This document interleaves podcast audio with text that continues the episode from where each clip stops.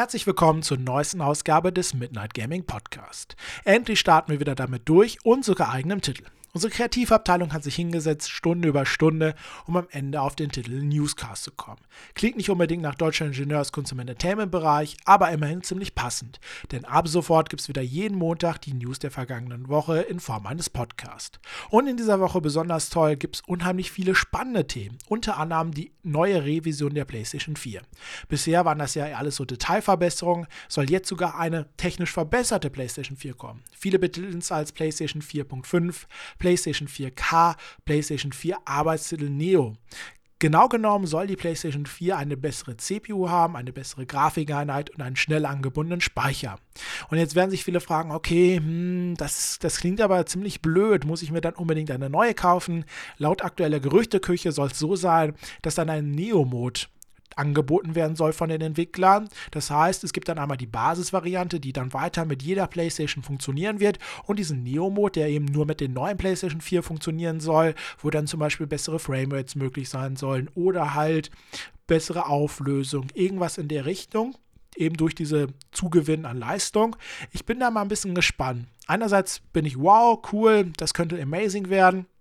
Auf der anderen Seite, wenn man sich mal in der Historie umschaut, dann sieht man, Nintendo, Sega und auch einige andere haben das schon mehrfach probiert. Zum Beispiel, indem sie die Module, damals bei Nintendo gab es noch Module, Arbeitsspeicherchips eingebaut haben, weil es halt nicht mehr ausgereicht hat. Dadurch wurden natürlich die Module teurer und die Spiele für den Massenmarkt weniger lukrativ. Ähnlich sah es bei den anderen Lösungen aus, zum Beispiel, dass man Chips angeboten hat, die an, eingepflanzt werden können, um mehr Leistung zu generieren, oder eben sogar ganze Module, die da unter die Konsole gestellt werden und dadurch zum Beispiel neues Laufwerk und so weiter. All die Sachen waren wenig erfolgreich. Hier könnte es allerdings ein bisschen anders sein, denn von Anfang an war die Konsole ja nicht, nicht besonders teuer. Sie war natürlich jetzt nicht billig, aber jetzt auch nicht übermäßig teuer. Und der zweite Punkt ist, dass sie auch von Anfang an nur eine mäßige Qualität geboten hat von Leistungsspektrum, also vom Leistungsspektrum.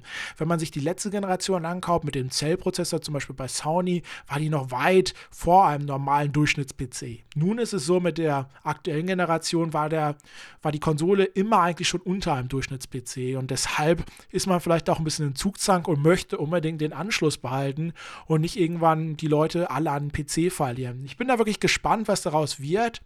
Sobald es natürlich handfeste Informationen gibt, werden wir die nachliefern. Ansonsten auch noch kurz, da gibt es bisher nur wenige Gerüchte, aber auch scheint Microsoft an einer ähnlichen Lösung zu arbeiten. Eventuell um nicht von Sony abgehangen zu werden, wenn es erfolgreich wird. Keine Ahnung, aber offensichtlich soll da irgendwas Modulares in, in Entwicklung sein, also eine modulare Xbox. Da soll jetzt ein erster Prototyp von stehen. Ich bin da ein bisschen skeptisch.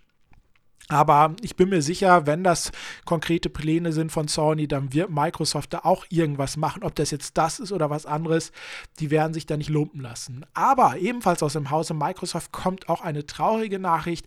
Nach 80 Millionen verkauften Einheiten einen Weihnachtsgeschäft 2005 gestartete Konsole endet und zwar nämlich die Xbox 360. Das wurde jetzt verkündet in einem Blogpost dass nämlich nach gut zehn Jahren oder mehr als zehn Jahren die Produktion der Xbox 360 eingestellt wird.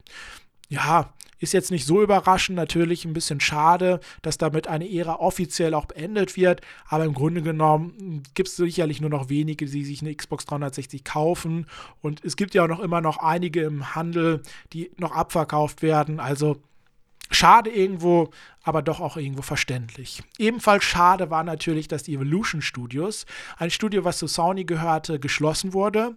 Aber wieder erfreulich für das Studio gab es nämlich von Codemasters ein Übernahmeangebot, sprich, dass die ganzen Entwickler dahin wechseln konnten.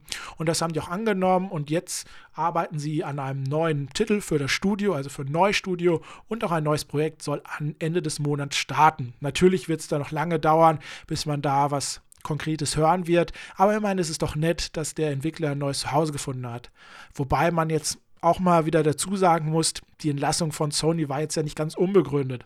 Drive Club, das Spiel, was Evolution Studios für Sony gemacht hat, das war jetzt ja nur mäßiger Erfolg, was unter anderem daran lag, dass es sehr verbuggt auf den Markt kam und dazu noch sehr, sehr verspätet. Und die große PlayStation Plus-Kampagne, die ewig angekündigt wurde, die gab es auch nicht. Irgendwann gab es das mal umsonst, aber groß ohne große Ankündigung. Sehr, sehr schade. Aber wo wir gerade schon bei den Konsolen waren, es gibt natürlich noch einen Big Player und das ist Nintendo. Mit der Wii U hatten sie ja nicht den besten Stand. Nachdem sie mit der Wii ja sehr, sehr erfolgreich waren, soll es die nächste Konsolengeneration wieder richten und zwar bisher Arbeitstitel NX. Und da gab es jetzt eine nette Information bei NeoGAF. Da hat sich jemand gemeldet, der gesagt hat: Moment mal, ich arbeite für einen Entwickler.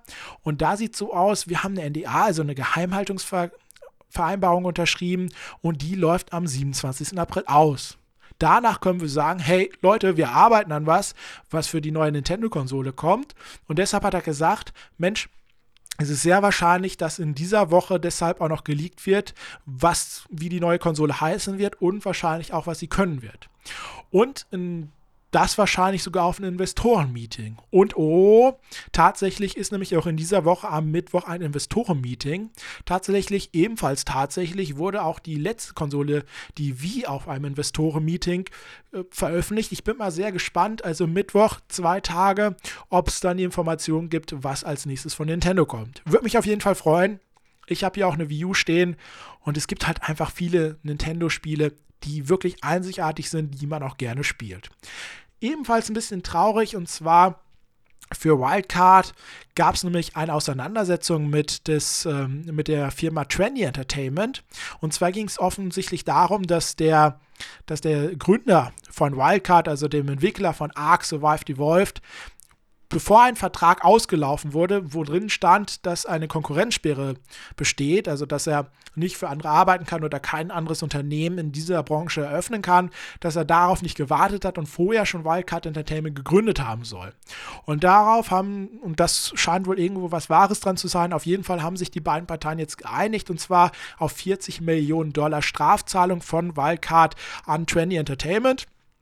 Und damit soll der, der ganze Prozess halt verhindert werden, so dass Ark Survival Evolved weiterhin verkauft werden kann und auch ganz normal im Markthandel kommen kann.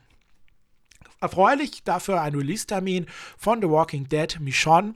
Das ist ja das neueste, auch vom Telltale Games, also das neueste Spiel im Universum von The Walking Dead. Und dazu ist jetzt die dritte Episode angekündigt worden, und zwar für den 26. April. Das ist bereits morgen am Dienstag. Und ebenfalls eine Meldung, wo ich ein bisschen gemischte Gefühle habe, und zwar GameStop. GameStop kennen wahrscheinlich die meisten von euch.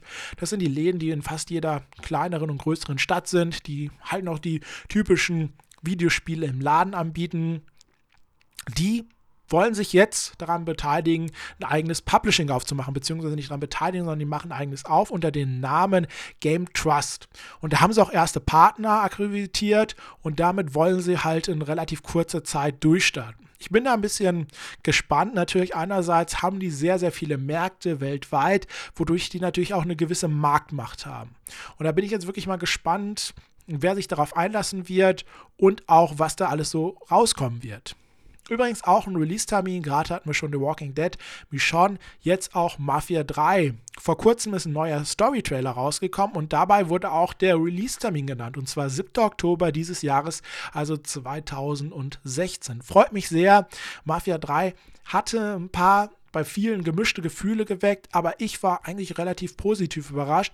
Natürlich so ein Spiel, anderer Entwickler, andere Zeit, da muss man sich manchmal auch ein bisschen was Neues einlassen. Ich hatte bisher nicht das Gefühl, dass es eine absolute Katastrophe wird. Ich habe zwar gesehen, hm, bei einigen Stellen würde ich mir noch was wünschen, was man verbessern kann, aber ich denke mal, wenn sich die Entwickler da reinhängen, dann wird das ein klasse Spiel und deshalb freue ich mich darauf. Letzte Meldung, dieser Newscast wird auf jeden Fall sehr, sehr lang.